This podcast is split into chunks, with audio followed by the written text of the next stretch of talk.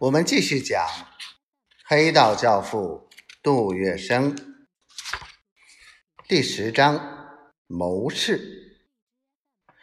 做任何事情都能把握住时势，紧跟住主流步伐，是杜月笙一贯的风格。他先跟随黄金荣，后来跟随蒋介石。这些都是占据当时权势的主要力量，在杜月笙看来是永远不会错的。杜月笙亦是一个聪明绝顶的人，他在面对日本外交人士的纠缠时，始终采取虚晃一枪、避实就虚的策略，巧妙地与对方周旋，既顾全大局。又能做到进可攻，退可守。第七十二回，献愁苦不知举步，据理争一决名厨。一九三六年底，中日关系空前紧张，华北、华中两军严阵以待，大战一触即发。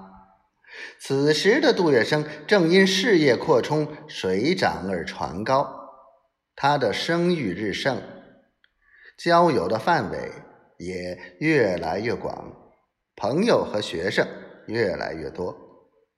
但是，这时中国的时局急转直下，进入了另一个时期。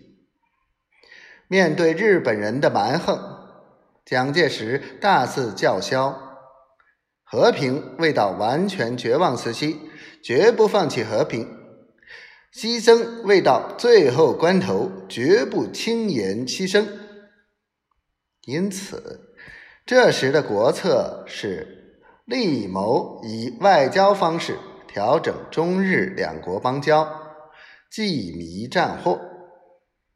然而，日本方面却不管这些。一九三六年。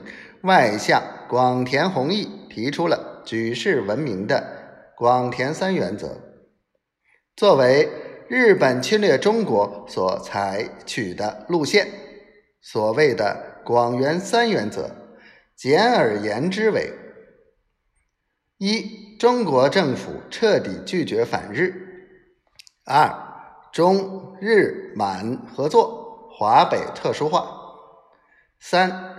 中日满共同反共，揭开广田三原则的虚伪面具。